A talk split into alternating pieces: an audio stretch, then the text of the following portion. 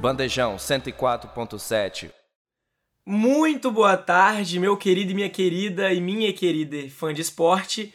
É, estamos aqui com mais um programa do NUDE, o nosso querido Núcleo Universitário Desportivo.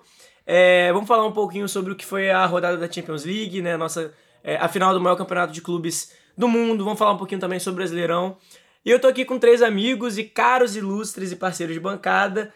Lucas Fiorotti. Muito boa tarde, Vini. Um prazer estar aqui com vocês. É um prazer e satisfação. Tô aqui também com o Felipe Dutra, o chefinho. Muito boa tarde, Vinícius. Muito boa tarde a todos. E Bernardo, Bernardo Montemor. Muito boa tarde, é um prazer estar aqui. É um prazer estar aqui com vocês também. Eu sou Vinícius Lima, é, o seu mestre de cerimônias nessa, nesse programa de hoje.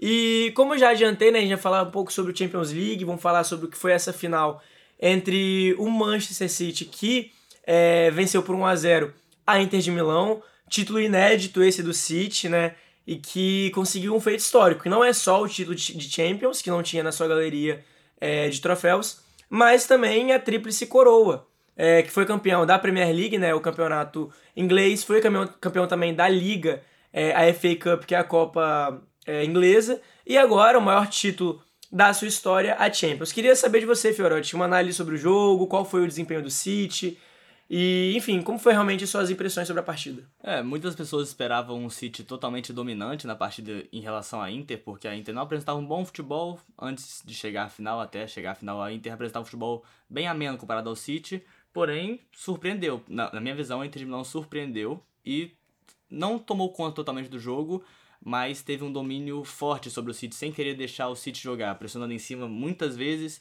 e sem deixar o City arriscar quase nada. No primeiro tempo, o City chuta duas bolas no gol, uma com Haaland e outra com De Bruyne, e no, e no segundo tempo também duas bolas ao gol, uma acabou entrando, que foi o chute do Rodri, e depois uma chance perdida pelo Foden, que entrou no decorrer da partida, a gente vai falar mais ainda sobre a lesão do De Bruyne, né, Vini? Isso. E o gol que foi feito ali por volta dos 68, né, 67. minutos, 67 minutos é, Golaço, né? do segundo tempo, um belo gol do Rodri. Assim, Felipe, na minha opinião, seria um amasso da equipe do Guardiola. É, 1 a 0 a gente, assim, pelo menos eu não esperava que fosse ser esse placar tão magro que foi essa final. É, inclusive o desempenho do próprio Manchester City, que pressionou o jogo todo, é, mas sofreu um pouco também com a Inter de Milão, algo que eu particularmente não esperava. Você também tinha essa, essa expectativa que o City fosse dominar ou que fosse essa partida mais equilibrada? Eu também achava que o domínio da bola ia ser do City, mas não achava que o jogo ia ser tão fácil, porque o time da Inter, ao longo da Champions League, tem se mostrado e se mostrou um time muito difícil de jogar contra. Jogou contra adversários que eram favoritos e conseguiu igualar o jogo. E foi assim no sábado. Assim, eu acho que o jogo do, do City é um jogo abaixo, pelo que o City fez durante a temporada. O jogo da Inter é um jogo acima, pelo que a Inter fez durante a temporada. Mas assim, o grande destaque para mim é justamente o Inzaghi, assim, esse técnico conseguiu algo que, pô, nessa temporada poucos conseguiram. Ele conseguiu segurar o City na tática, né? O time pressionou quando tinha que pressionar a saída de bola, é, não permitiu que o City tocasse tanta bola. O, a Inter de Milão chegou a ser protagonista no primeiro tempo. Então, assim, se a gente imaginava, muitas pessoas imaginavam o City é, conseguindo é, fazer um gol cedo e mudar a história do jogo, isso não aconteceu e a Inter conseguiu ao longo do jogo deixar o City tenso. É o que o Guardiola falou também, né? O, os times italianos ficam muito felizes com 0 a 0 eles gostam do 0 a 0 E o City não podia achar que o 0 a 0 era é, derrota. Então, ao longo do primeiro tempo, o Guardiola motivou muitos caras para eles conseguirem continuar jogando. E do outro lado, a Inter ia conseguindo algo histórico, mas tem aquela coisa que no segundo tempo, uma bola, um lance muda a história do jogo, assim. É, é um lance de um passe do, do Akanji que ele acha, assim, genial. Bola pro Bernardo Silva, bola sobra pro Rodri, que é um baita jogador também, finalização incrível. Mas, assim, é o único, talvez, desencaixe muito grande desse time da Inter nesse jogo. Então, assim, tem muito mérito do segundo colocado nesse caso e muito mérito de uma Inter que, pô, na boa, não era pra estar tá aí. Assim, Não não, era. era pra estar na final da Champions era. League. A A, gente- temporada não foi pra isso. Era uma semifinal entre Milan e Inter de Milão, o Milan que é o segundo maior campeão de Champions, e Real Madrid e City, né? Ou até mesmo aquele Napoli, né? Que todo mundo tava, tava deslumbrando. Nossa, olha o Napoli, campeão da Inglaterra. Da Inglaterra, não, da- da Itália. Que foi uma linda. Foi a linda final, diga-se por passagem. Talvez eu acho que pra Inter, apesar de ter pressionado bastante, os números não mostram muito isso, mas o City teve o domínio da bola, só que a, a Inter não deixava o City conseguir passar pro meio campo. E quando roubava a bola, parecia que a Inter ficava afobada, não tinha muito capricho para conseguir completar uma jogada, tanto que a chance tem no primeiro tempo é um passe errado do Ederson, que o Barella chuta quase no meio campo, e depois uma bola retomada no meio, que o Brozovic chuta de fora da área por cima do gol. Faltava um pouco, assim, acho que do meio campo da Inter, que é uma linha de 5 ali, com Tchalhanoglu, com Barella, com Di Marco, ter, ter mais calma para conseguir chegar até o ataque, porque acabava riscando muitas bolas de fora quando eram oportunidades boas. Até mesmo mais calma no segundo tempo, né? Que o Lautaro tem aquela chance que o Bernardo Silva acaba recuando a bola pro Akanji, o Akanji deixa a bola passar, ela fica no pé do Lautaro. Tem o Lukaku plantado dentro da área para receber a bola e o Brozovic chegando na entrada da linha da grande área e ele acaba chutando em cima do Ederson. É, e só puxando um gancho, né? Ederson, que a gente vai falar um pouco desse programa. É, o Ederson, que talvez tenha sido, e considerado por muitos, inclusive por mim, o melhor dessa partida. É, fez pelo menos é, dois, até três milagres né, no jogo. É, a defesa de joelho, é, a, o último lance que ele fez uma ponte de mão trocada na, no cabeceio do. tirado do escanteio, né? Então, assim, queria saber de você, Bernardo. Se para você o Rodri, que foi o autor do gol, foi o melhor da partida, se foi outro é, integrante, por exemplo, Bernardo Silva jogou muito também, ou se realmente foi o Ederson, o brasileiro que deu esse título inédito, esse título inédito pro, pra, pro City. Pô, é muito a comentar. Eu acho que o Rodri fez uma boa partida, mas esse gol, esse gol contou muito, né? Porque se não tivesse sido esse gol, não sei se o City ia conseguir ter feito outro não. Mas o Ederson com certeza foi, para mim foi o melhor, porque se não fosse ele ia ser no mínimo uns três gols, qualquer outro goleiro ali ia ser uns três gols na cara dele. O, eu quero dar um destaque para um jogador da Inter, que foi o Brozovic. Eu vi que ele dominou muito aquele meio de campo lá, a, a entrada da área. Eu vi ele jogando muito bem e não deixando passar. Poucos lances passaram pro City, que foram. Eu vi dois do Haaland, que o Onaná foi muito bem nos lances. E foi lindo de se ver. Foi muito bonito de se ver e a gente falou do Inzaghi, né? O Felipe citou o Inzaghi é, como esse técnico ídolo também é, lá em Milão ele conseguiu arrumar um time, conseguiu tirar suco de uma fruta que a gente não achava que poderia, é, mas que bateu de frente com o melhor técnico da geração e que o melhor técnico da história, que é o Pepe Guardiola, tem que ser falado. Que foi premiado depois de sete anos é, de Manchester City, né? Veio lutando, já bateu numa final, já caiu em semifinal, é, perdeu o ano passado, passado não, ano retrasado para o Chelsea. Esse ano finalmente conseguiu, enfim, levantar pelos pela equipe de Manchester, essa orelhuda. E eu queria saber de você, se Felipe Dutra, se foi realmente a melhor temporada do, do, do, do City, se foi a melhor, a melhor temporada do Pep Guardiola pela equipe, ou se não, ou se essa foi só realmente sorte, se pegou um chaveamento bom, se praticou o mesmo futebol que praticava antes e dessa vez teve resultado, ou se não, realmente, em campo era outro time. Eu acho que o melhor City é o City dos 100 pontos. Eu acho que essa é a melhor versão do Guardiola, mas é uma versão que não ganha Champions League. Eu acho assim, a era Guardiola no City, ela é tão boa, mas tão boa que assim, os momentos em que o City não foi o melhor time do mundo são momentos muito menores do que o contrário. Então assim, quando o City não era o melhor time do mundo, era o Bayern. Aí depois volta o City. Aí depois passou a ser o Liverpool. Aí volta o City. Depois foi o Real, mas volta o City. Sempre voltava a ser o City o melhor time do mundo. Esse time nunca deixou de ser protagonista. E tem eliminações muito traumatizantes de Vexatórias? Vexatórias algumas. E, assim, não tiram o mérito. Pipocada, né? É, assim, e tem mérito do Lyon de ter eliminado o City, tem mérito do Real de ter eliminado o City, tem mérito do Tottenham de ter eliminado o City, mas assim, tem dia que o City vai ter sorte. Não estava acontecendo. Depois de sete dia. anos teve, né? Pelo teve sorte, porque não é uma grande final do City, como a gente tá falando aqui, mas a jogada funcionou, o Rodri finalizou muito bem, e depois a gente teve bola na trave, teve uma, um lance incrível do, do Lukaku, que o Edson faz uma defesa no reflexo, o Lukaku podia ter feito coisa melhor, é verdade.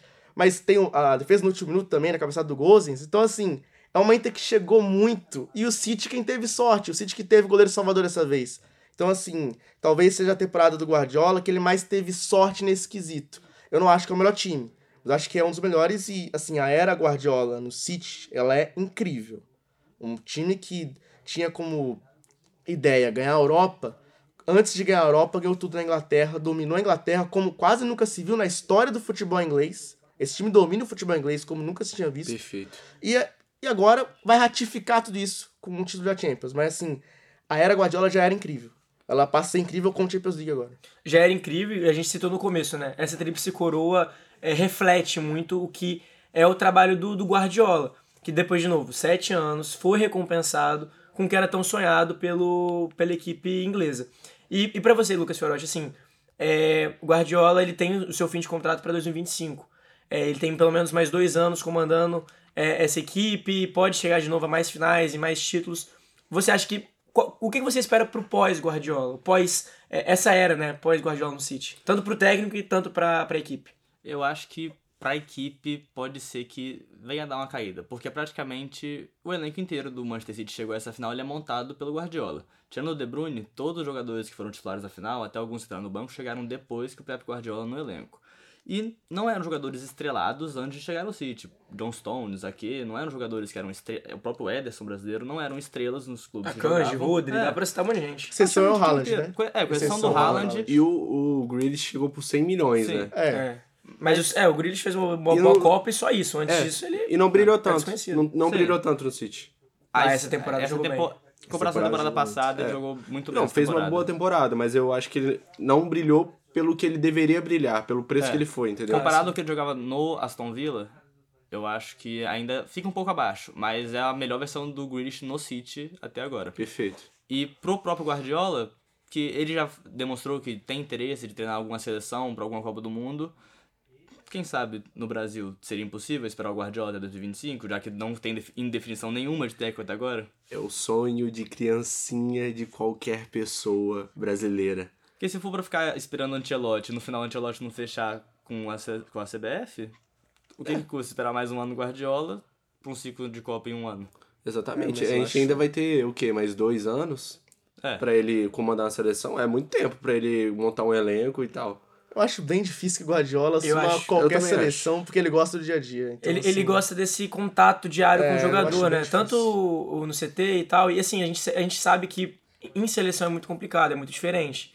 É, mas assim, é o que a gente fala. É sonho de Vai qualquer brasileiro ter o Pep Guardiola comandando a Tem aquela, aquela historinha, né? Que o sonho do Guardiola é treinar a seleção brasileira. Hum, Vou ficar te devendo essa história. Você nunca viu galera. isso? Pô, não Que sei, hein? Não, ele fala que se inspira muito no Brasil 70. Ele Isso, fala- mas é qualquer um. O Do pai Pelé. dele fala muito do Brasil 70, então ele se inspira do Brasil 70 e tal, mas assim. Não sei se é um sonho dele assumir alguma seleção. É, mas ele seria bem cornetado aqui, né? Porque Opa, se, se nossa senhora. com, Empate com o Paraguai? não, se com as convocações que os últimos técnicos do Brasil têm feito já são cornetados, o Guardiola tem muitos jogadores de confiança dele. Por exemplo, o Rodri, que fez Que o o Fernandinho ser titular É, nessa, nessa certeza. volância do Brasil. O Rodri, que fez o gol da final, ele chegou à 52ª partida como titular nessa temporada do City e apenas um jogador sob o comando do Guardiola fez mais jogos como titular, que foi o Messi. Agora você imagina o Guardiola encontrando um jogador de confiança dele no Brasil, mesmo que não seja da, de, de um glamour popular, acho que ele sofreu uma pressãozinha assim aqui. Ia sofrer. Sofreria. É, e assim, um jogador que sofreu pressão, sofre não só do City, não só do torcedor é, de Manchester, mas também de todo mundo que gosta de futebol e gosta dele, que é o Kevin De Bruyne, o KDB, é, camisa 17 do, da equipe, que se lesionou, que mais uma vez deixou a desejar numa final, não só de Champions, né? Porque na última ele também não fez um bom jogo. Mas uma final qualquer, em reta finais de campeonato, até pela Bélgica, ele não consegue desempenhar o melhor futebol dele em, em fase decisiva. E dessa vez ele se lesionou, ele saiu machucado é, na primeira metade do primeiro tempo. Queria saber de você, Bernardo. Foi pipocada? Não foi? Faz parte do futebol?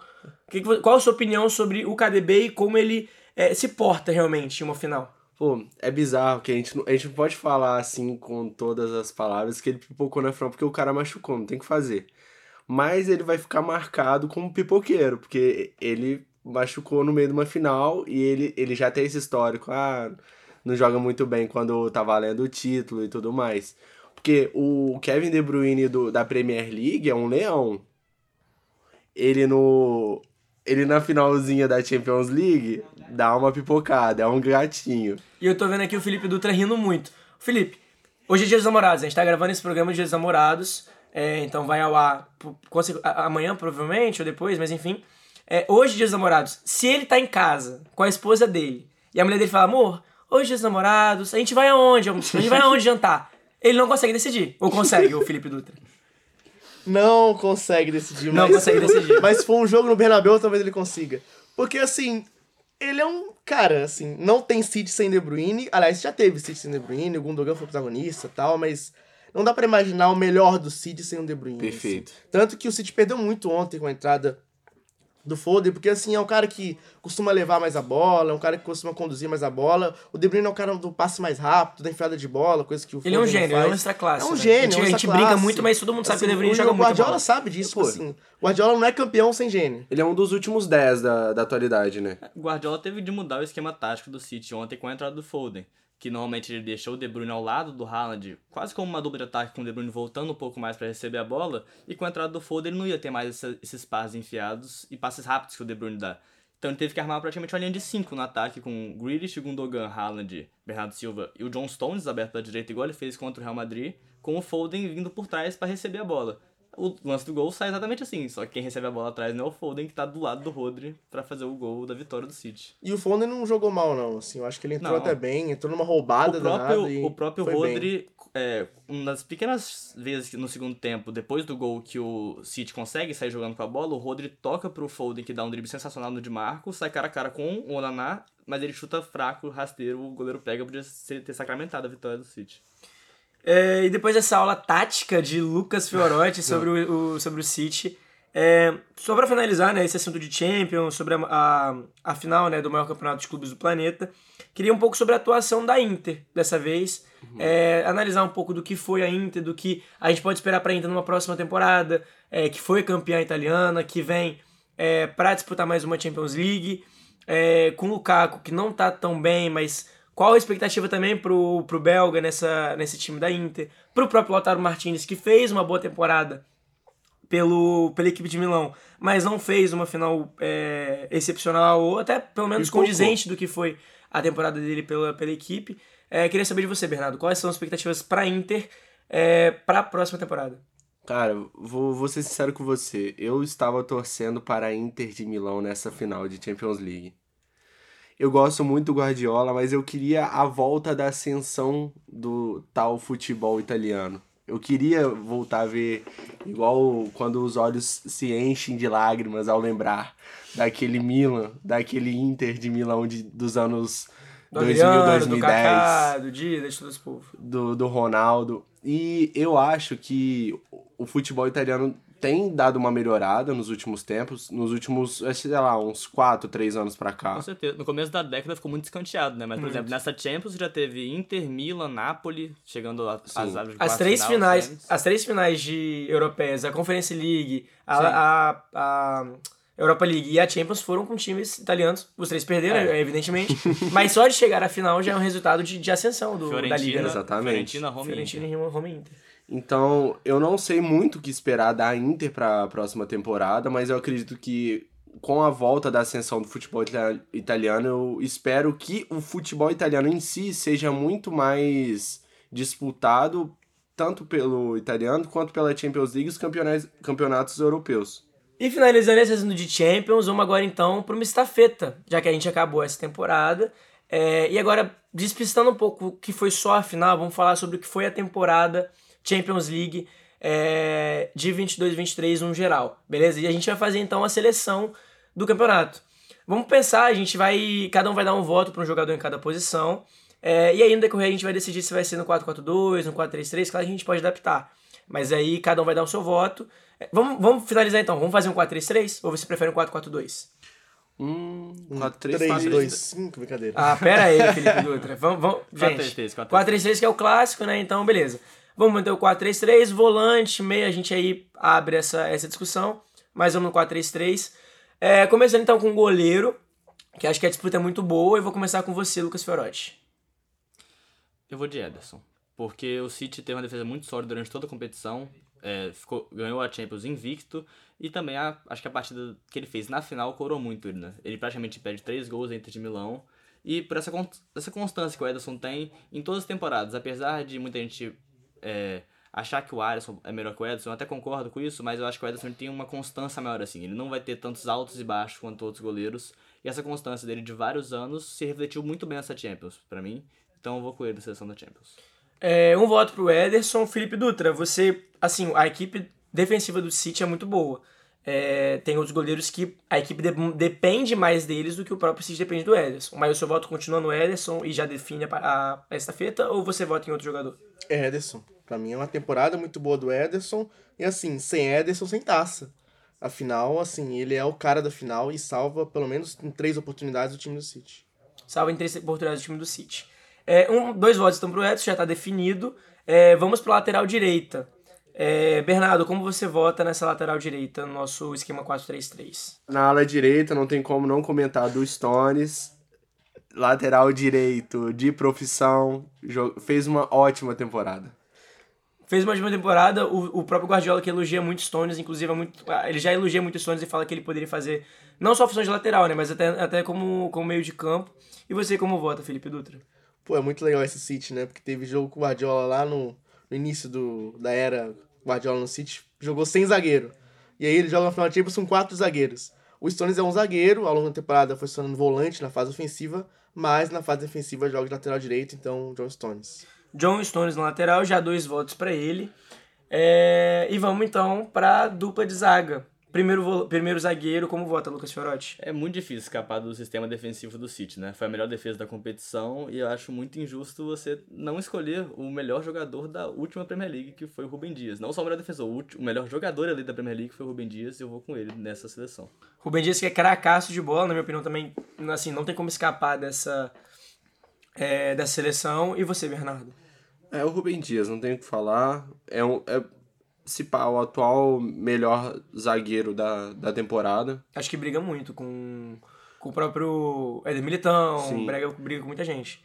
É, dois votos pro Rubem Dias e o segundo zagueiro, Felipe Dutra. Boa disputa, boa disputa. Tô na dúvida aqui entre um Akanji e um Bastoni, que também fez uma baita Champions, mas acho que eu vou de Akanji. Eu vou fechar essa zaga toda do City aí. Não sei se vai lateral esquerdo também vai ser do City, mas o quarto zagueiro vai ser do City. O Akanji não fez a grande final, tá? É isso que eu ia falar. O Akanji Assim, fez uma final bem abaixo do que ele Final bem abaixo, erros E o Bastoni fez uma brilhante final. que poderiam ter complicado muito o time do City, mas a campanha toda, o Akanji teve atuações muito regulares. Então, pra mim, o Akanji, mas é uma discussão boa. E você, Lucas Fiorotti?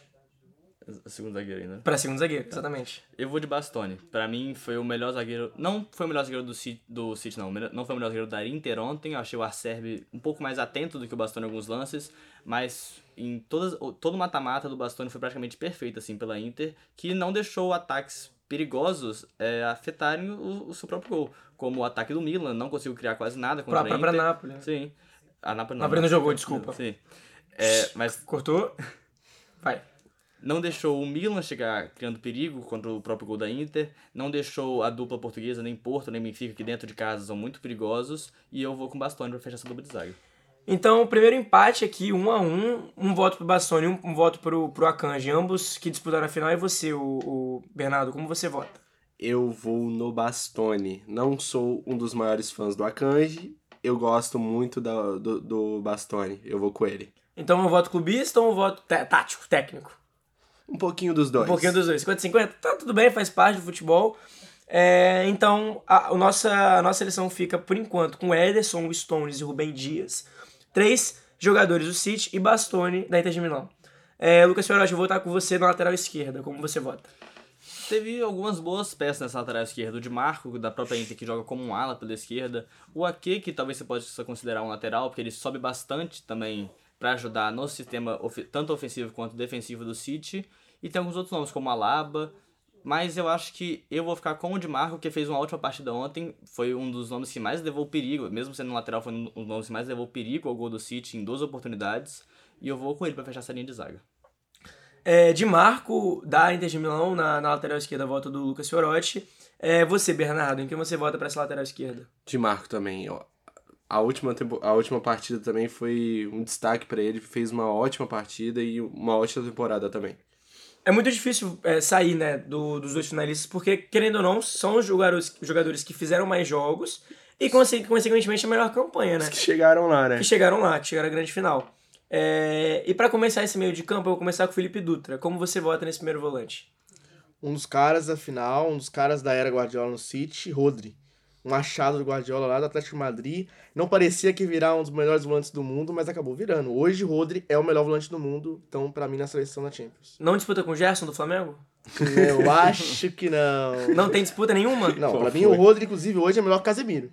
Rodri é o Hoje, Casemiro. hoje, É. Rodri é melhor que o Casemiro, na minha opinião. Mas é polêmico. É polêmico, acho que dá, dá- já dá, dá pra dar essa discussão. Dá. E você, Lucas Ferotti, você vota no Rodri, você vota em outro primeiro volante? Acho que o primeiro volante fica justo com o Rodri, apesar de ser uma posição até que tá um pouco escassa, assim, aquele primeiro volante realmente de marcação. Nessa Champions eu achei poucos nomes de opção pra competir com o Rodri e também pra coroar o gol que ele fez na final. Vou concordar com o Felipe Dutra, eu vou de Rodri nessa. Perfeito, dois votos pra Rodri, é, autor da grande, é, do gol da grande final.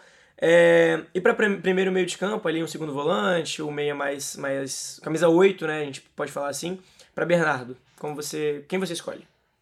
De Bernardo pra Bernardo, pode ser ou não? Bernardo é ponta, não? Na Ele é ponta direita. Bernardo é ponta direita. Segundo, segundo volante, É pode botar um Gundogan, um Kimmich. É, tem que colocar o Gundogan ou o Kimmich. doidão. Pra mim é o Gundogan, fácil. Vai, é. É o Gundogan, não tem o que falar. Não tem muito o que falar? Não tem, Não tem muito o que falar, ele é muito final? bom. Ele tá jogando muito, mano. Não que Gundogan falar. que, na minha opinião, é ainda o melhor meio de campo do, do City. Dos Hum. três, que talvez seja o melhor meio de campo do mundo. Ontem em campo ele era o único jogador que já tinha marcado em uma final de Champions, que ele marcou de pênalti com o Borussia Dortmund. E eu vou de Gundogan também. Então, dois votos pro Gundogan, já tá decidido. E o Felipe, só, só desencargo. Você votaria no Gundogan, você votaria em outro. Gundogan, Gundogan. Gundogan. Baita temporada. Gundogan. Perfeito. Baita temporada do Gundogan, ele que fica como segundo volante. E o Mei, né, o camisa 10. Como você vota, Felipe Dutra? Pra mim também não tem discussão, KDB. Kevin De Bruyne, pra mim é uma baita temporada do Kevin De Bruyne. Uma das melhores dele pelo City, pode não parecer nos números, mas em atuação com certeza foi. E assim, se não foi uma grande final, porque ele sai machucado, é um cara importantíssimo em todos os outros momentos Foi o líder de assistência, Champions. né, É. E assim, pô, o gol no Bernabeu, animicamente é muito importante pra Contou. história daquela semifinal. O gol no Bernabeu mata, a- mata um pouco aquele Real Madrid, né? Claro que tem a- o jogo de volta e a grande situação do City, mas se não fosse aquele empate no Bernabeu, a história poderia ter sido muito diferente. E você, como vota, Lucas Ferotti? Vota no, no KDB que a gente tanto cornetou aqui ou tem outra opção? Apesar de- desse fato dele não chegar tão decisivamente na, na hora H, que precisa realmente dele nas finais, as a, maior, a maior parte dos gols do Kevin De Bruyne pelo Manchester City na Champions são na fase de mata-mata. Tanto que nessa Champions League ele é o principal assistente, não só da equipe, como de toda a competição, com seis assistências, e o cara que mais criou grandes oportunidades de gol em toda a Champions. Eu acho que não tem como não escolher o Kevin De Bruyne nessa posição, que é, pode parecer bobeira, mas eu acho que é um dos favoritos pra bola de ouro também, que pela grande temporada que ele faz. Olha, palavras Olha. duras. É, Kevin De Bruyne favorito pra bola de ouro. É, isso dá até um doce, programa Um doce, um doce. pra, pra posteriormente. Dá pro programinha. É, dá pra um programa legal. Então, assim, o nosso meio de campo fica com Rodri, Gundogan e De Bruyne, que é, que é o trio de meio de campo do próprio Manchester City. E vamos começar então com o trio de ataque. É, Bernardo, como você vota? Bom, de Bernardo pra Bernardo, na ponta direita pode colocar o Bernardo Silva. Fez uma linda temporada. É, fez um um mata-mata é, excepcional, uma final também muito, Muito boa. é, muito boa e vem praticando futebol no City exemplar. Uhum. E você, Felipe Dutra, como você vota? O melhor jogador do mata-mata do City nessa Champions, Bernardo Silva. Bernardo Silva, dois votos por ele, já tá decidido. Lucas Sorotti, só pra. Também Bernardo Silva, ele consegue punir o Bayern nas quartas de final, pune o Real Madrid na semifinal e participa diretamente do gol na final. É o melhor jogador do Real Madrid, do Real Madrid, é o melhor jogador do Manchester City nesse mata-mata de Champions. Bernardo Silva na ponta direita. É, como centroavante, eu acho que já tá decidido. Vamos lá pra falar. ponta esquerda pra dar uma, uma, uma discussão? Também não tem discussão, ô, Vini. Na ponta esquerda não tem discussão. Não tem. De Vini pra Vini, fala pra De mim. Vini pra Vini. É assim, ainda bem que vai ter esse jogador aqui. Achei que vocês iam inventar de colocar o Grealish nessa, né, nessa, nessa seleção, porque eu ia ficar maluco. É, O Vini foi o, foi o ponto esquerda nessa seleção, o- o Felipe Dutra? Foi, foi ponto esquerda, é uma temporada incrível do Vini.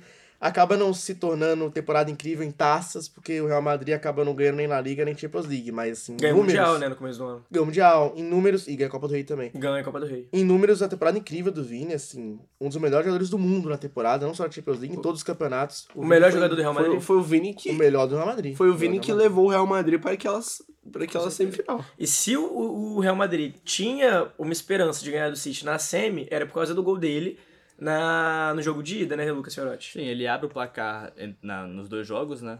Quer dizer, no primeiro jogo ele abre o placar que começa alavancando para uma vitória do Real Madrid e depois acaba tendo empate do City e tal. Porém, é, o, o Vinícius Júnior é o, é o ponto esquerdo da minha seleção também. Porém, acho que não tão, tão Descolado, tão assim. descolado assim do Kivara da Napoli, que eu sou muito fã. Ambos é, nessa, nessa Champions League aí, tiveram a maior taxa de dribles bem sucedidos por jogo, praticamente 4 dribles cada um por jogo. Eu acho que não fica tão distante, mas por ter chegado mais longe na competição e ter sido mais decisivo nos momentos que precisava, eu vou com o Vinícius Júnior na seleção. É, tem que ser, tem que ser falado nessa menção Tem. rosa ao Kvicia Kvaratskhelia. Jogou muito a É, temporada. Jogador georgiano da Napoli que jogou muito essa temporada, não só na Champions, mas também no Campeonato Italiano. É, campeão é, da Itália, né? O próprio Lautaro. O próprio, mas que é centroavante. É. É que assim, vai. Seria o Dzeko, né? O centroavante? Talvez. Os dois. Talvez um É. Rafael Leão, que levou. Hum, Rafael Leão O também, Rafael Leão da, que da- levou- Jogou Milan, muito também. Jogou muita bola. Mas então, como a gente pulou centroavante, vamos lá, né? É, é, o, é o homem. É o Que cara. não, que não marca três jogos na Champions, não marcou na final. Passou também é, zerado na semi, mas é o homem, não tem jeito. Falando assim, parece até que é crise, né? Nem Parece até que é crise. nem Até parece que parece que ele fez 52, 52 gols em 52 gols. jogos, não. Isso. É o Cometa, né? Cometa Haaland. Artilheiro da Champions, né? 12 gols em 11 partidas da Champions. Cinco gols em um único 5 jogo. gols em um único jogo. O único, único jogador a fazer isso junto com Lionel Messi e Luiz Adriano. Luiz Adriano. Luiz Adriano. Isso, esse dado é inacreditável, gente. E aí a gente fecha, né? E aí a gente fecha, então, com Erling Haaland na nossa, como nossa camisa 9, a nossa centroavância. E aí o time fica como se fosse um, um, um Manchester City melhorado, né? Fica Ederson no gol, John Stones na lateral direita, Rubem Dias e Bastoni na fazendo dupla de zaga e Di Marco na lateral esquerda. No meio de campo temos Rodri como primeiro volante, Gundogan e De Bruyne fazendo o meio de campo. Na, no trio de ataque, Bernardo Silva na ponta direita, na outra ponta, o Vinícius Júnior e o Haaland como centroavante dessa seleção, que seria a seleção e, para mim, venceria qualquer campeonato que, que, que disputasse é, um Manchester City 2.0. E assim a gente finaliza a nossa estafeta, a nossa seleção da, da temporada da Champions League 22-23. Minuto da luta aqui com eu, Luca Freitas, para falar para você um pouco sobre o mundo das artes marciais. Hoje esse minuto da luta é, vai ser um pouco mais de um minuto, né? Porque a gente tem que falar de alguns grandes acontecimentos que rolaram aí. Para começar, a gente tem que falar dele, o problema da divisão. Charles do Bronx Oliveira volta a vencer, vence Benil Dariush. É, foi um nocaute, né? Aos 4 e 10 do primeiro round. O Charles ali que veio mais preparado para essa luta. Contra o Mahashev a gente sentiu ele um pouco disperso, né? Caminhando com o leão, fazendo umas coisas assim, não muito ligadas ao esporte. Mas dessa vez ele foi muito preciso. Ele entrou, ele se emocionou antes da luta, se emocionou depois dela e teve presente lá em corpo e alma em todos os momentos e foi muito bem o Charles. A gente tá feliz demais pelo retorno da vitória dele e ele deve lutar contra o Mahashev aí no futuro, foi o que indicou o presidente do UFC, o Dana White. Teve também Mike Malut, né? O canadense lutou contra o Adam Fudit e finalizou o Adam Fudit aos 1 minuto e 6 do round 2. E na luta principal, a gente teve Amanda Nunes e Irene Aldana. A Amanda venceu por decisão é, unânime dos juízes.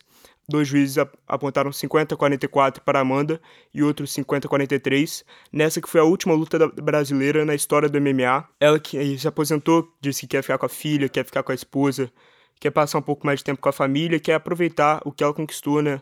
Ela, indiscutivelmente, uma das maiores lutadoras de todos os tempos, é, dos dois é, sexos, né? Não só do, do sexo feminino. Para mim, ela é a melhor lutadora de todos os tempos, é, de qualquer é, sexo. Pode botar John Jones, Anderson Silva, o melhor resumo é o da Amanda. Ela venceu todas as competições que ela tinha que vencer, contra todos os lutadores que ela tinha que vencer. Venceu da Valentina Shevchenko, Misha Tate, Holly Holm, Irene Aldana, Juliana Penha, é, Ronda Rousey, Chris Borg. É, são muitos nomes, Germane de Rendem. É, então são muitos nomes. É, e ela, ela mostrou mais uma vez porque ela é a rainha. E tem que falar também é, e aplaudir esse, toda essa caminhada dela. E falar também de Floyd Mayweather contra John Goit, é, terceiro, né, o neto do, de um líder do crime organizado que lutou contra Floyd Mayweather. E essa luta acabou, o juiz interrompeu ela por muitos insultos e, e falas dentro do ringue. O John Gotti não gostou, foi para cima do Mayweather depois da luta, tomou um soco que quase caiu e várias pessoas invadiram o ringue, é uma coisa que a gente tem que repudiar sempre nessas né, brigas pós-luta, como a gente viu em outros eventos. Então, é isso. Esse foi o Minuto da Luta. É, salve Charles do Bronx. É, de luto pela, pelo fim da carreira da Amanda Nunes, essa mulher incrível. E um destino melhor para Floyd Mayweather do que ficar lutando com qualquer um em qualquer lugar. E é isso, muito obrigado por acompanhar até aqui. Tchau e fique com mais Núcleo Desportivo. E voltamos com a segunda parte do nosso querido Nude. É, e a gente, nossa mesa aqui mudou, hein? A nossa mesa.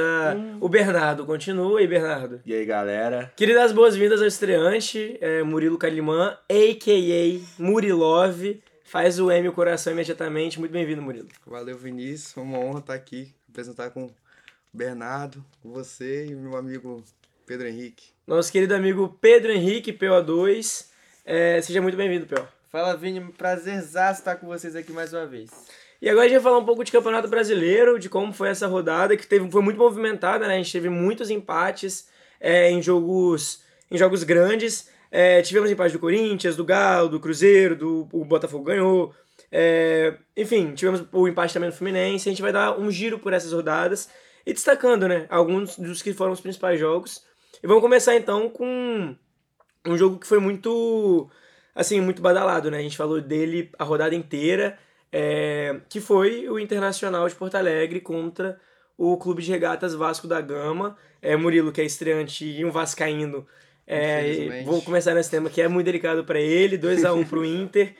É, que aconteceu de tudo, né? O Inter fez dois gols nos 15 primeiros minutos, abriu o placar logo nos primeiros 5 minutos de jogo. A gente achou que pudesse até ser uma agulhada histórica do Internacional lá no Beira Rio, mas que não aconteceu o Barbieri conseguiu fechar a casinha e o resultado não saiu é, tão elástico. expressivo assim, tão elástico. Mas Murilo, como foi as suas impressões do jogo? É, você assistindo tanto como torcedor até como analista tático. O que, que você viu desse Vasco na, na tarde de ontem? Bom, boa tarde Vinícius, novamente. Bom, eu vi o Vasco, tipo assim, como nos outros rodadas, bem apático. Eu sinceramente, não esperava muita coisa como a torcida do Vasco. Bom, eh, o Barbieri foi com uma, com uma formação nova, né? Foi com o Ryan no ataque, o Ryan 16 anos. Estreante, né? É, da estreante. da base. Bem, Primeiro, muito.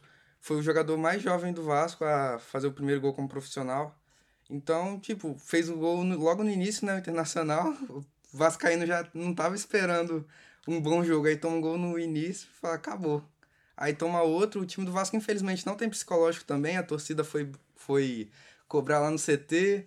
O Léo Pelé falou que ia dar uma virada de chave. Não teve. E, infelizmente, o, o Inter segurou o resultado. Aí o Barbieri conseguiu recuar mais o time, né? E o Ryan conseguiu fazer o gol. E, infelizmente, a vitória não veio. E agora é e o Vasco que hoje tem, tem somente uma vitória em 10 rodadas de Campeonato Brasileiro soma seis pontos, na 19 colocação é o vice-lanterna da competição, né?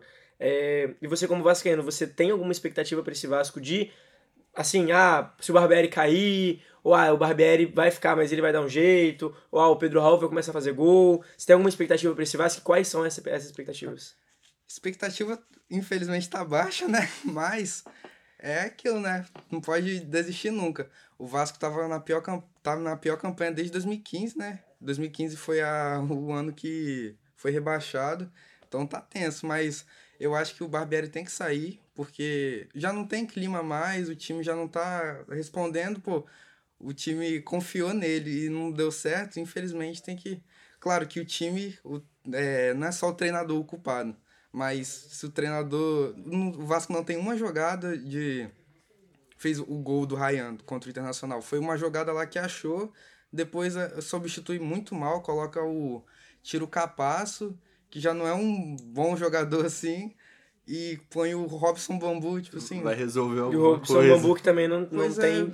É. Que começou a temporada muito bem pelo Vasco, mas não tem feito é, as últimas partidas muito bem. E isso já teve porque, igual, é, da 777, né, chega com um planejamento, é, injeta dinheiro, põe, contrata uns caras, o o Paulo Brax, né, que é o que trabalha nos scouts, contrata uns caras muito que não, não é pra jogar, não respeita a instituição Vasco da Gama, né? O flamenguista, né? É, o flamenguista Paulo Brax, que E ele não o- tem condições. Que não é só o o, Paulo Brax, né? O Marcelo Barbieri. É verdade. É, é flamenguista, Também o tá CEO do Vasco, é sócio do, Flamengo, do Clube de Regatas do Flamengo. Mas enfim, e você, é, Pedro? Assim, o jogo é, foi muito falado da rodada, principalmente, não só pela atuação pífia é, do Clube Carioca, mas também do milagre é, do John, né? Do, do goleiro do Internacional, ou a gente também pode falar o gol perdido do, do lateral esquerdo do Vasco, Piton. É, primeiro, na sua opinião, é gol perdido ou é miraculo do goleiro? Eu acredito que é gol perdido. É porque o, o lance se desenha. O lance se desenha de uma maneira que o, o Vasco tem né, uma, uma bola na trave e sobra pro Piton fazer o gol. É, por mais que o John chegue muito bem para fazer a, a defesa, uma bela defesa de fato, assim, talvez a defesa da rodada, mas por- pra angulação do chute, eu acredito que é gol perdido, porque até porque o, o Vasco, no contexto do jogo, precisava muito daquele gol ali, de qualquer forma, mesmo o Piton não seja o craque das finalizações, é um lateral, né? Mas Mas não dá pra perder. né? Não dá a pra trave. perder. chamou é um gol perdido. A, a recuperação do John, né? Ele, Sim. o pé que chuta na trave, ele, Ele tá volta. deitado, ele já consegue voltar ao mesmo tempo. É, você falou que foi o- a defesa da rodada, na minha opinião, foi a defesa do campeonato inteiro das 10 rodadas. Porque, assim, é realmente, pra mim, é gol perdido. O Piton tem que fazer. Cara, Mas o John fez um milagre, o Bernardo. Mano, mas o negócio é o seguinte, você tem que ver de, de onde que o Piton chega. Ele chega da lateral esquerda vindo pro gol. Ele chega correndo. A primeira coisa que ele vai tentar bater é angulando pra direita dele, mano. Ele acabou indo em cima do goleiro. Ele poderia ter... o, gol, o gol tem 7 metros, Bernardo. Tem 7 metros. Ele poderia ter deixado de bater no meio para bater na esquerda do gol? Poderia. Se ele batesse rasteiro, era gol. Era Batesse gol, pra cima, era gol. o pé lá. Ele no bateu em cima do goleiro. Dito isso, o John fez um milagre. é, e tem que ser falado, assim, a gente tem que dar o mérito ao John pela recuperação. E, claro, assim, se o Vasco estivesse ganhando, eu acho que a gente não estaria falando sobre gol perdido. A gente estaria falando sobre defesaça. É, mas como o Vasco estava perdendo e era final de jogo, era o 42 do segundo tempo já, era assim, não, não dava pra É perder. nessa fase que o Vasco tá vivendo, uma fase É. ruim. contextualizando o que você falou, é, assim, o próprio Murilo também falou sobre esse momento ruim do Vasco. Aparenta ser um time mal treinado, muito mal treinado, porque é um time que entra dentro de campo sem nenhuma perspectiva. Sabe, a gente viu isso no Flamengo e Vasco, até no segundo tempo que o Flamengo tirou o pé, eles conseguiram achar o gol ali de pênalti com o Jair e tal, conseguiram não ter uma goleada assim vejatória pique PSG Barcelona, Bayern de Munique Barcelona, inclusive Barcelona, né, também, É. mal- enfim, voltando. Mas o, o Vasco, na maioria dos jogos que entra, vem com as perspectivas piores possíveis, né, e já chega a nove partidas, né, Murilo, sem, sem vencer, porque são seis derrotas e três empates, inclusive desde abril, a única vitória do, do Vasco é na estreia do Brasileirão contra o Atlético Mineiro, de lá pra cá vem amargando maus resultados, uma vice-lanterna de Brasileirão com apenas seis pontos. E aí, agora? Bizarro, né? Porque a gente vê assim, nossa, ganhou do, do Galo, pá. Aí chegou, empatou com o Palmeiras, A gente falou, é, o forte, Vasco- o jogou Vasco tá muito vindo bem. É, o Vascão chegando. E só Atlético desandou. Bahia, Desandou. aí começou a cair. E, e vamos continuar nesse. Só para finalizar o assunto Vasco da Gama e também trazer um pouco outros assuntos. É, o Vasco que subiu da Série B do ano passado para cá, junto com o Cruzeiro, é, Grêmio e o Bahia. É, e também a 777 é, Partners veio como uma, uma empresa para injetar dinheiro nessa, nesse clube. Né? O, Vasco que virou uma SAF. É, é a SAF que mais decepciona no futebol brasileiro. A gente hoje tem é, o Botafogo como SAF, é, o próprio Cruzeiro como SAF, o Bragantino, que é, querendo ou não, um, um clube empresa, Bahia. é, o Bahia, que foi comprado pelo Grupo City, o Vasco da Gama, é, o Vasco que está em 19 e mais perto dele, que também é uma SAF, é o Bahia em 15. É, é, é realmente a que mais decepciona, Pedro? Eu acredito que sim, até por, pela própria expectativa que o torcedor vascaíno depositou na 777 porque o Vasco foi o time que mais gastou com contratação, Sim. de- dentre as SAFs, pelo menos, né? E eu acredito que a contratação que acabou mais é, dando resultado seja do goleiro Léo Jardim, né, Murilo? Não- Se você Sim. discordar, mas é o que eu, que eu vejo que, o, que chega até ser o salvador da pátria do Vasco em várias partidas. E a mais decepcionante era a que mais prometia, o Aureliano. Pedro Raul. Raul. Também tem o Exatamente. Orelhano, né? Não, mas o o Orelhano foi Orelhano mais é- caro que o, Não, que o o Pedro Orelhano Raul. foi O Orelhano Não, é o Pedro essa, né? Mas, tipo, que, é, ele tá se adaptando, né? Ainda, infelizmente, não tá fazendo bons jogos, mas É ele não tá porque- tendo oportunidade. Eu vi o Casé, o Casimiro, ele falando do Orelhano. Pô, a torcida do Vasco e tal, falam que o Orelhano entra faltando 15 minutos, não, não dá jogo. Entra faltando 30, não dá jogo. Começa jogando, não dá jogo. Quando é que o Orelhano vai dar jogo? Mano, É ele não aguenta. E a posição que ele joga Sim. é a posição do Gabriel Peck. O Gabriel Peck é um cara muito forte fisicamente. O Gabriel consegue voltar e ir pra ataque, voltar e ir pra ataque quantas vezes ele quiser. O Orelhano não consegue, mano. Exatamente. É, enquanto tem clube carioca sofrendo pra ganhar um jogo, Hum. tem clube carioca que tá embalado. Tá, Vini. É, e a gente vai falar hoje e agora de clube de regatas do Flamengo, é, vulgo o maior time não só do Brasil como do mundo, que venceu de 3 a 0 0x0. lá no Maracanã, em cima do Grêmio. É, Grêmio de Renato Gaúcho, que fez a mesma, a mesma a mesmíssima cara daquele 5 a 0 lá no também no Maracanã na Libertadores 2019. E a mesmíssima declaração pós-jogo. né? É, sobre a folha salarial do clube. É, vou começar com você, Pedro, que é flamenguista também. Qual foi o sentimento de ver o, o Bruno Henrique fazendo um gol pelo Flamengo depois de, de quase um ano afastado dos gramados? Eu acredito que qualquer flamenguista que tenha visto esse gol e não tenha ficado emocionado tá morto. Porque desceu uma lágrima, confesso. Cara, Bruno Henrique, desde que chegou no Flamengo, eu, na época, depositava mais fé nele do que o próprio Gabigol, né? Que é o nosso príncipe.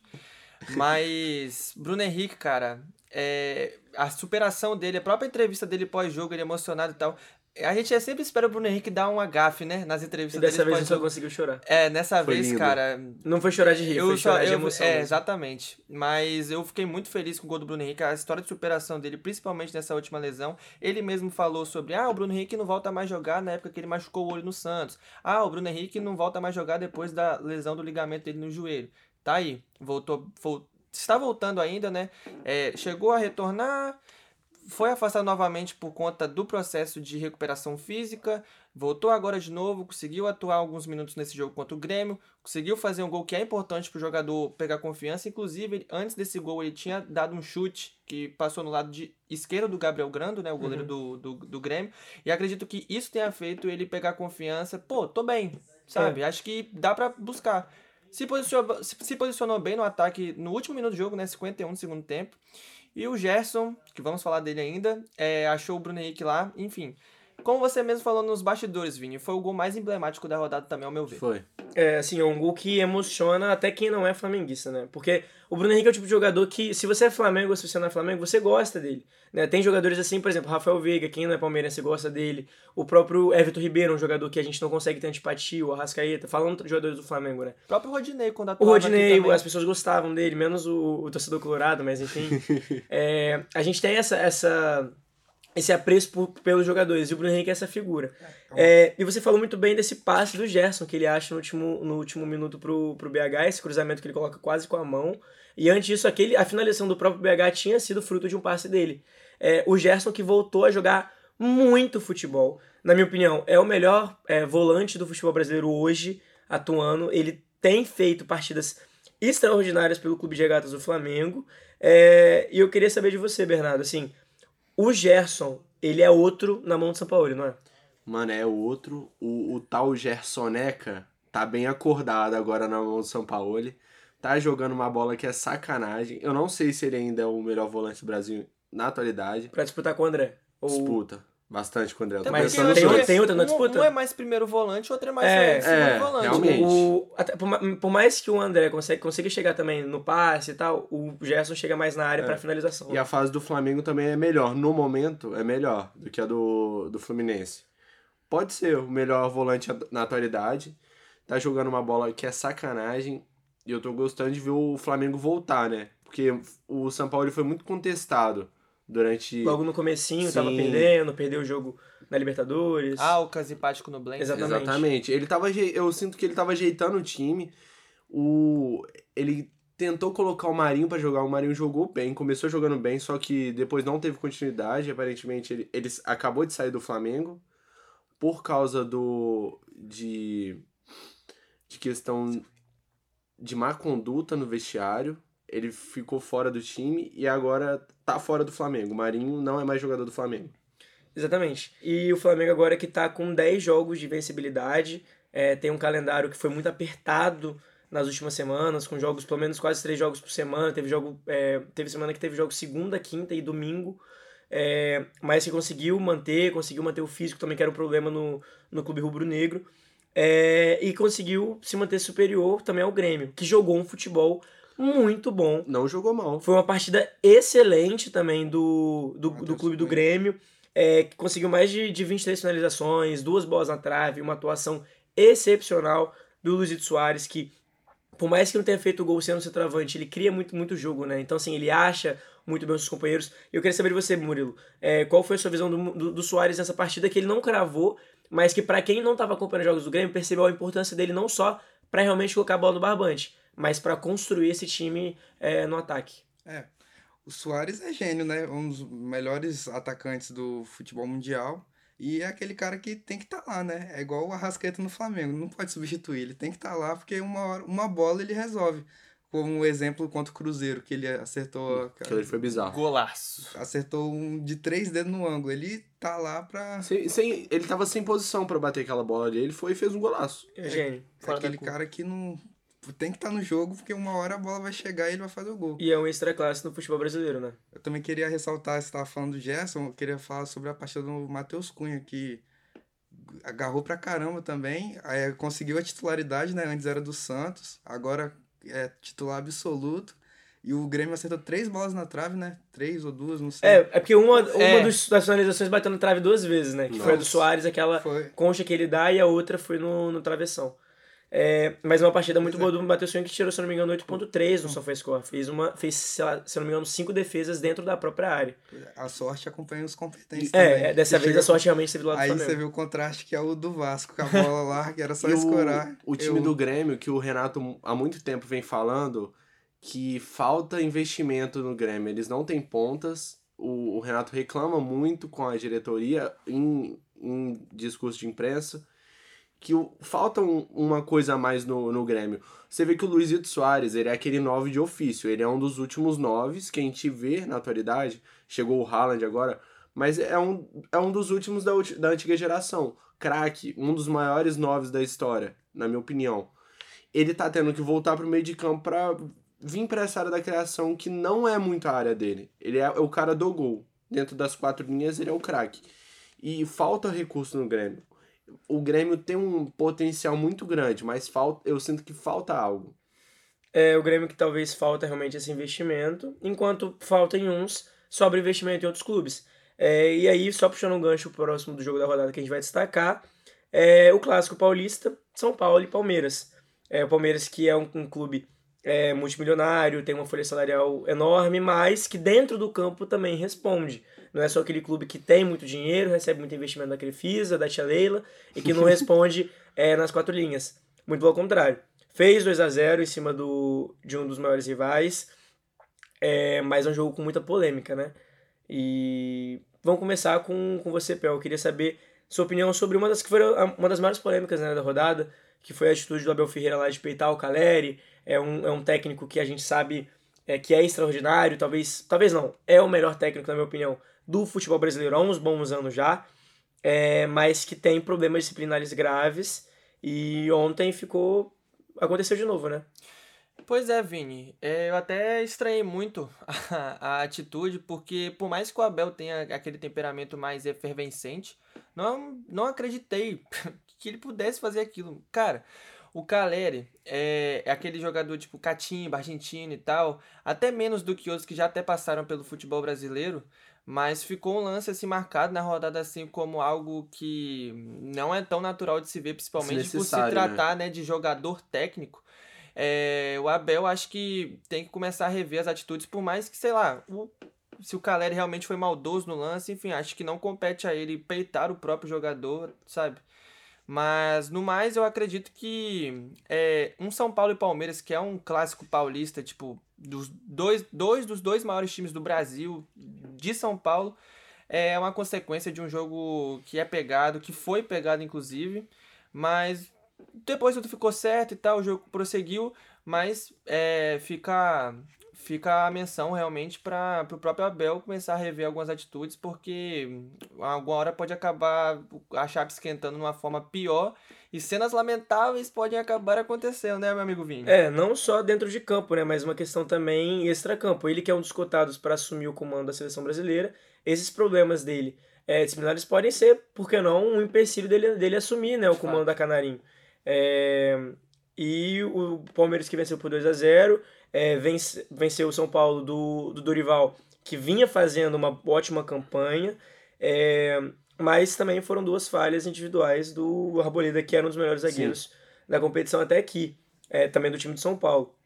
Eu queria as suas impressões sobre a partida e também sobre essas duas falhas individuais do zagueiro equatoriano Arboleda. Bom, eu, eu acho que o, pô, na atualidade, o melhor técnico brasileiro em atividade é o Dorival. Você Concordo. pode falar o que for. Desde o ano passado, muito. desde o, mim, desde o Ceará, Dorival é o melhor técnico brasileiro. O Diniz é o Guardiola sem o, o sem dinheiro, grife, sem, sem grife. dinheiro, sem grife e, e pô, mas é um absurdo. O, o time do São Paulo não perdeu em qualidade é, do do como é que fala? Do conjunto? Do conjunto em relação ao Palmeiras. No segundo tempo, eu senti que o São Paulo foi muito superior ao Palmeiras em todo o tempo. Eu tava pensando assim, nossa, tava 1x0 o Palmeiras. Falei, nossa, vai virar, vai virar, vai virar. Não saía. O Everton agarrou muito, fez muita defesa boa, salvou o Palmeiras dessa, porque eu vi umas, pelo menos umas três ali que era para ser gol, que foi sacanagem as defesas que ele fez. Infelizmente, o Arboleda perdeu duas ali que não davam para perder o Gabriel Menino fez um golaço. E depois o garoto Hendrick, né? A nossa joia, fez outro golaço. Que eu acho que ele promete muito ainda, o garoto Hendrick. Promete muito, é uma joia, né? Tem só 17 anos agora, fez 17 anos. E, e tá cravando, né? É uma joia brasileira. É... Mas e você, Murilo, assim? O, Dorival, na sua opinião, também é esse melhor técnico do, do futebol brasileiro hoje. É, o São Paulo, que hoje está em oitavo, é, venceu na última rodada por 5 a 0 o Tolima, também se classificou, vai se classificar né, para a fase mata-mata da, Sul, da Sul-Americana. É, quais são as suas expectativas para o São Paulo hoje? Você acha que pega um G4, consegue brigar até pelo título, se bobear? Na Sul-Americana vai chegar na final? Quais são as suas expectativas hoje? Olha, eu acho que vai chegar longe, mas é uma incógnita, né? Porque tem vários times aí, o Botafogo, o Palmeiras, estão tudo brigando também. Fluminense, que agora saiu da Copa do Brasil, aí pode é, dar mais ênfase né, ao brasileiro, jogar mais. E o Dorival é um excelente treinador, o Ceará, tanto é que antes de ir pro Flamengo, o Ceará tava lá brigando, tipo assim, pré-libertadores, assim, aí chegou, o Dorival saiu, caiu. Foi, foi pro, pro Z4. Foi pro Vasco. Ai, ai. O Ceará foi jogar no Vasco, né? mas. Mas então é isso. E o próximo jogo na rodada, que a gente vai destacar aqui, vai ser um empate. É, empate em casa, empate duro, que inclusive eu tava assistindo esse jogo e, e, e foi muito doloroso, porque eu tava apostando no Galo, uhum. é, mas não aconteceu, né? Foi um jogo por 1 um a 1 um, é, Galo e Red Bull Bragantino, é, um jogo que teve de tudo. Teve é, gol do Paulinho, teve gol perdido do Paulinho, teve gol anulado do Paulinho. Teve lei do ex. Teve lei do ex. É, que inclusive também aconteceu no jogo do Flamengo, né? O Everton Cebolinha fez um gol em cima do Grêmio. Sim. É, teve, teve lei do ex. É, teve técnico caindo depois do jogo. teve de tudo nesse jogo. É, eu queria saber suas impressões, Bernardo, suas impressões, Bernardo, sobre o que foi esse, esse Galo Bragantino lá, em, lá no Mineirão. Lá, lá em Galo? Lá em Galo. É, e como que foi a partida? Cara, eu acho que o. Pô, foi um jogo que o Galo teve dominância, né?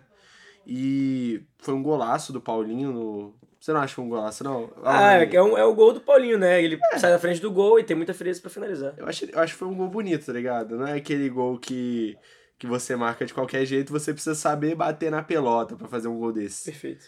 E o gol do Sacha, né? O gol da lei do ex. E teve um gol anulado pro Galo, eu acho que ainda faltou algo do Atlético, ainda mais que eles estavam sem o Hulk na partida, né? É, o Hulk tava suspenso e, e não jogou. E, assim, o, o Galo sente muita falta do seu, do seu camisa 7, né? O Hulk, ele é um atacante, mas ele também puxa muito jogo. Ele é o e craque. agora, como, é, é, na minha opinião, hoje o craque é o Paulinho. Mas o Hulk, ele chama esse jogo, né? O, o Hulk consegue colocar o Paulinho na frente da, do, do gol pra finalizar de forma melhor. É, mas é, acontece, né? O Paulinho que tá fazendo uma, uma temporada excelente, mas que teve um gol anulado pelo VAR. A gente já tem até entrado essa, discussão aqui sobre como as linhas é, podiam. é, Esse esquema das linhas podia mudar né, no futebol brasileiro, assim como acontece lá fora. Queria saber a sua opinião, o, o Pior, sobre como foi o jogo e sobre esse também gol anulado do, do Galo. É, eu queria falar sobre três pontos. É, primeiro deles é falar do Paulinho e contextualizar com o jogo do Vasco ao mesmo tempo. Por quê? O Ryan se tornou o jogador do Vasco mais jovem a fazer um gol no Campeonato Brasileiro, não é isso, Murilo? Uhum. Confirma? E antes disso, quem foi o, o jogador mais novo do Vasco a fazer um gol no Campeonato Brasileiro? Paulinho. Dados, tá? No, Toma é, no dado, século. XXI. E, não, É, no século é XXI. século XXI? Século XXI, E foi- obrigado E o por... primeiro gol do Paulinho foi contra o Galo lá no Independência.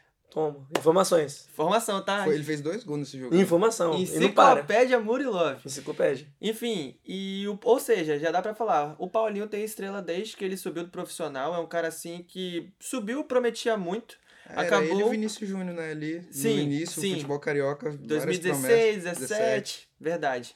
É, acabou não desfrutando tanto de bons momentos na Alemanha, já até chegou a falar disso no jogo, no, no programa que a gente falou de Palmeiras e Galo, né, Vini? Mas o Paulinho, mais uma vez, se provando um jogador muito importante pro Galo.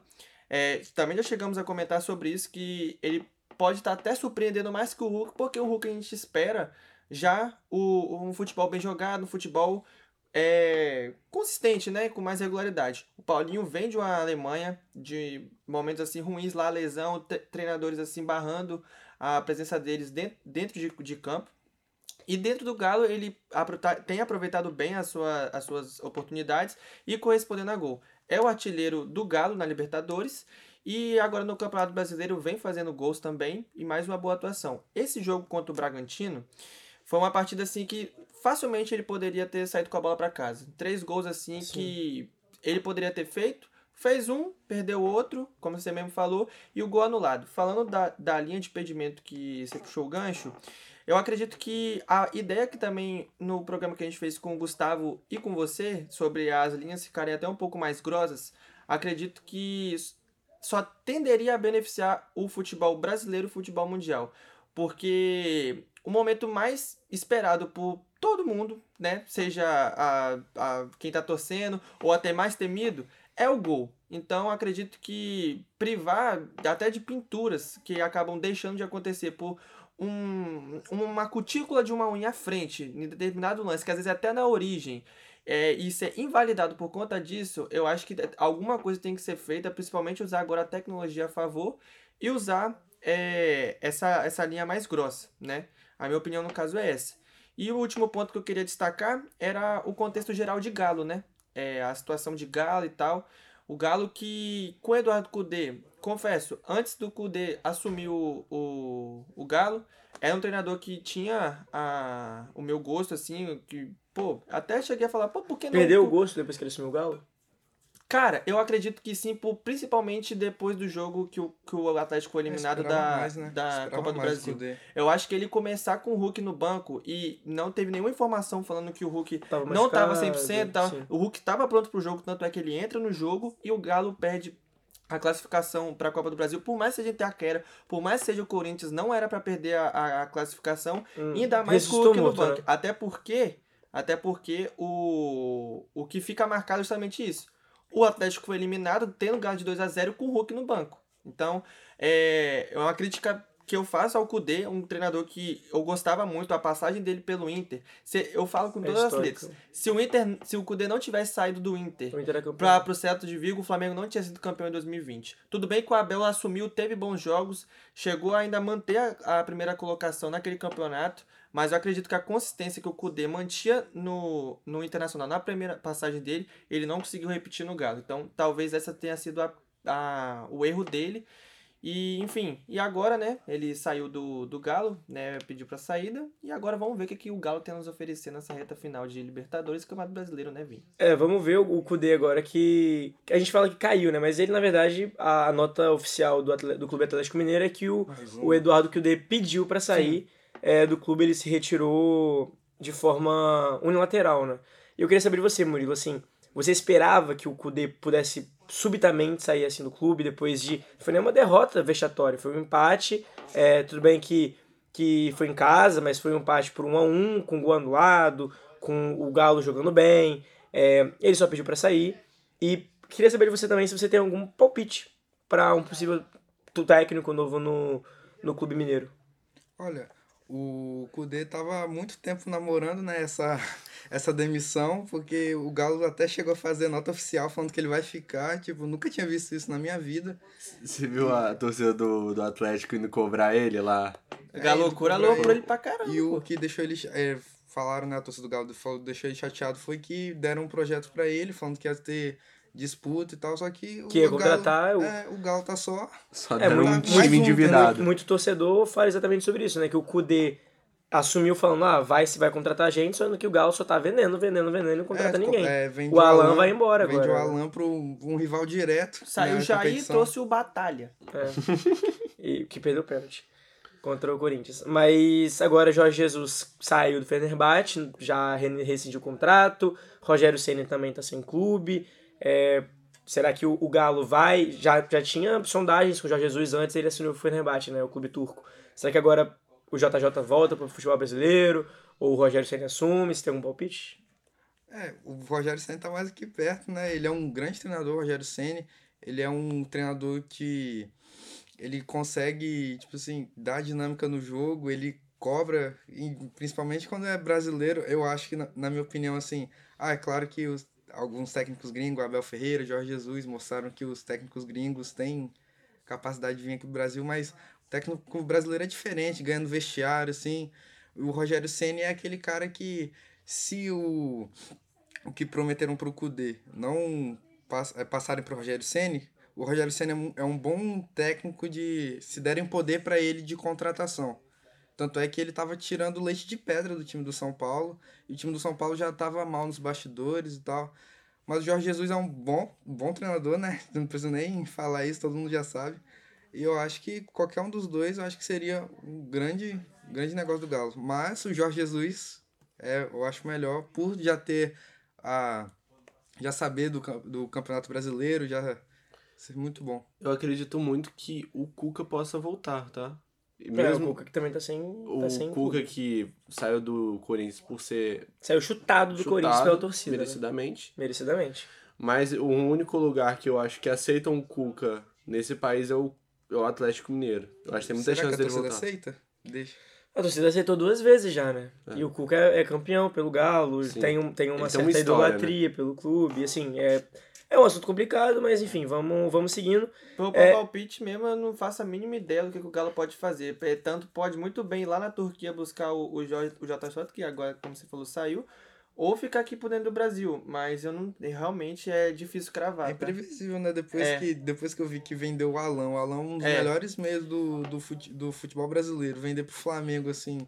E foi troco de banana, né? gente, É, de banana. O Flamengo faz isso num mês. Se não tava 22 milhões no- na É. última negociação. É, mas enfim, pra finalizar essa, esse giro de rodadas e essas pontuações em jogos mais importantes da rodada do Campeonato Brasileiro, da décima rodada, né, rodada Pelé do, do Campeonato Brasileiro, vamos falar de Fluminense e Goiás. Ou melhor, Goiás e Fluminense, o jogo que foi na Serrinha, 2 a 2 é, empate no final da partida já. É, e é o sétimo jogo do Flu e só tem uma vitória em sete jogos. É, o próximo jogo é contra o Galo. Eu queria saber de você, é, Pedro. O Fluminense tá deixando a desejar? Já é o começo de uma crise? É, assim, o Fluminense que até pouco tempo atrás desempenhava o melhor futebol do Brasil, hoje não é mais assim. Hoje é muito questionável e tá empatando e perdendo partidas importantes. Foi eliminado, inclusive, no último Fla- Flamengo na Copa do Brasil, é, jogando nada. É, assim, qual a sua opinião sobre, sobre a atuação- a atual situação do, do Fluminense Futebol Clube? Bom, Vini, é, eu acredito que o, o muito do sucesso é, inicial do Fluminense nesse início de ano passa pelos pés do garoto chamado Alexander. É um cara que dava uma dinâmica excepcional no, no, no- na dinâmica do Diniz, né? Começou de lateral e depois de meio foi Exatamente. absurdo. E nas duas posições ele exerceu com maestria. O Fluminense com ele era um time assim que ga- ganhava de qualquer um do Campeonato Brasileiro. Ponto. Qualquer um. Porque o, ao modo que o Fluminense jogava com ele era um, um, um estilo de jogo que tinha muitas variações. E todo time que tem um repertório mais amplo assim é um time que consegue surpreender os adversários, mesmo estando é, pior na partida, né? Já tivemos algumas partidas que o Fluminense até estava com com dificuldade para realizar jogadas, jogadas certas e tudo mais. E o menino Alexander ia lá, é, criava jogada, fazia um gol. Era um menino assim que estava se destacando de uma forma muito positiva. E com a sua lesão no jogo contra o Cruzeiro, né, de lá para cá, o Fluminense veio tendo partidas assim abaixas, né, em relação ao seu início de ano. Acredito também pesou muito a lesão de Keno, um pouco mais anteriormente, né? A lesão do Marcelo também. E né? o Marcelo depois no jogo contra o Flamengo. Enfim, uma série de fatores vem culminando né, nesse, nesse desempenho do Fluminense que chegou ao seu oitavo jogo desses oito últimos jogos. Ganhou do Bragantino, né? Nesse jogo, sem ser esse do, do Goiás, o anterior a esse, né? Dentro do Maracanã. Porém, de oito jogos, venceu um, né? Então é um, um retrospecto recente ruim, perto do, do que o Fernando Diniz via fazendo nesse, nesses primeiros quatro meses de ano. Ganhou o Campeonato Brasileiro, um, um- Campeonato Carioca. o cap- Isso, exatamente. O Campeonato Carioca. é, em cima do Flamengo, uma partida incrível. Uma final assim. Não pra nós, né, Vim? Mas uma partida excepcional. Marcelo, o Fluminense jogou muita bola. Merecido ter ganhado o Campeonato Brasileiro. Mas que agora vive maus, maus bocados, né? E. Porém, agora vamos ver, né? Eu também queria ressaltar o Goiás dentro de casa. O Goiás dentro de casa é que foi o protagonista de uma das derrotas do nosso líder Botafogo, Bateu né? pela- o Botafogo pela primeira vez. O Botafogo tava invicto no Campeonato Brasileiro e perdeu pro Goiás em casa. E só reforça o tanto que esses times, assim, com menos tradição no futebol brasileiro, mas dentro de, de, de suas quatro linhas lá, dentro de sua casa, é, é mais forte. A gente lembra de alguns times, assim, que dentro de, da, da, da sua casa tem mais força. Eu lembro, assim, por alto, o Curitiba, dentro do Couto Pereira, o Atlético Paranaense. Eu acho o Red Bull muito forte lá no Braga, inclusive, eu até falei Eu isso. já no- falei, o, nenhum time, nenhum time ganha do Red Bull Bragantino no Abia Bichedi numa quarta-feira, seis e meia da noite. Nenhum time. Jogo de meio de rodízio, isso, você não, Vini. não ganha. Não Vini. Parece que. Cruzeiro só joga meteu noite, né? 4. Não, mas não ganha. Beleza. Meteu 4. Toda regra tem uma exceção. Nenhum ti- O Flamengo, toda vez que vai. Ah, jogo terça-feira, rodada quebrada, 7 horas da noite, lá, 4x1, jogaço. Eu acredito, Com o Cleiton jogando eu muito. acredito nisso que ele falou. O jogo do Cruzeiro aconteceu. Agora pega nove antes e nove depois. É, é, é assim, bizarro. É um clima muito, sei lá, é algo É macabro que acontece lá com pro os Bragantino. corneteiros do TikTok lá, cornetando o, o- o técnico. É Inclusive, é, eu até esqueci de falar isso quando a gente tava falando de Flamengo. A volta do Flamengo depois dessa data FIFA aí É é, o- justamente, justamente contra o isso. Bragantino na Bia Bichedi. E aí a gente vai tomar 4x3 com o Cleiton sendo Courtois. O Atlético Paranaense também lá no tapete. O Exatamente. Paranaense A gente tem bons times assim que a gente consegue listar aqui dentro de, seu, de suas quatro linhas, dentro de sua cidade, joga muito bem. E o Goiás, Pô, mais uma vez, Até o surpreendendo. América lá no Horto, né? Exatamente, exatamente. O América que dentro do Mineirão deixa a desejar, né? Acabou perdendo pro Na Atlético casa Paranaense. deles. Pois é. Ah, é empate. verdade, empatou, eles foram buscar o um empate. Dois. Inclusive fica corneto também pro gramado do Mineirão, né, gente? É um absurdo que acontece lá. É um absurdo que a Minas Arena tá também. fazendo. Exatamente. Mas, virou, enfim. virou casa de show. No mais, Fluminense é, tendo as voltas dos jogadores que já voltaram a treinar, né? Alexander, Marcelo, é, Keno, o Gans, ou alguma coisa também que pesou muito nesse último jogo foi a ausência do Gans, que é, é um pilar essencial ali do time do Fluminense. Os quatro voltando, o Fluminense acredito que volta também à sua boa fase e, consequentemente, indo bem na Libertadores, ô Vini. Perfeito. Essa, esse foi o nosso giro na, na rodada do Brasileirão. Foi um prazer ter você aqui, Pedro Henrique. Foi um prazer ter o nosso estreante Murilo Calimã e o Bernardo que continuou com a gente. É, e para você, querido ouvinte, é, até a próxima. A gente vai ter agora uma pausa, né, por causa da data FIFA. Então a pauta provavelmente vai ser um pouquinho diferente. A gente vai trazer um pouco sobre seleção, talvez algum até quem NBA, sabe NBA, NBA, sobre outros futebol esportes. Hoje, hoje tem hoje tem final, né? É, no caso foi ontem, então você já sabe o resultado, mas então é, hoje a gente tá gravando, a gente não pode se imaginar. Independente, nós vamos trazer a gente coisa pode trazer vocês. alguma coisa sobre NBA, é, porque o Denver Nuggets pode então sacramentar a vitória por 4x1 em cima do Miami Heat. E todos aqui somos, somos Heats, né? Ou tô maluco? Sim, com certeza. Ah, o, Pe- o Pedro Henrique fez uma Ah, carinha. PO2, Nuggets. por Ah, favor, pelo né? Eu de gosto muito do Jokic, é. mano. É. Eu gosto muito do Jokic. É, isso é racismo, tá? É, porque o Jimmy Blut- Butler é Gosto gênio. muito do Butler e do Adebayo também. Mas é isso então, até a próxima. E é sempre um prazer ter você aqui. Tchau. Adeus. Valeu, galera. Tamo junto. Abraço. Com o Luca Freitas. Esse foi mais um programa Bandejão na Rádio Universitária, que rola sempre das 12 às 14 horas. E se você gostou, então não esqueça de acompanhar a gente nas redes sociais, arroba Bandejão Rádio, porque esse é um projeto do Departamento de Comunicação Social com os alunos de jornalismo, propaganda e publicidade e cinema e audiovisual. Sob a coordenação do professor Pedro Marra e Lívia Souza. O programa conta com o apoio da Fundação de Amparo à Pesquisa e Inovação do Espírito Santo, via edital FAPES número 12 de 22, Universal Extensão.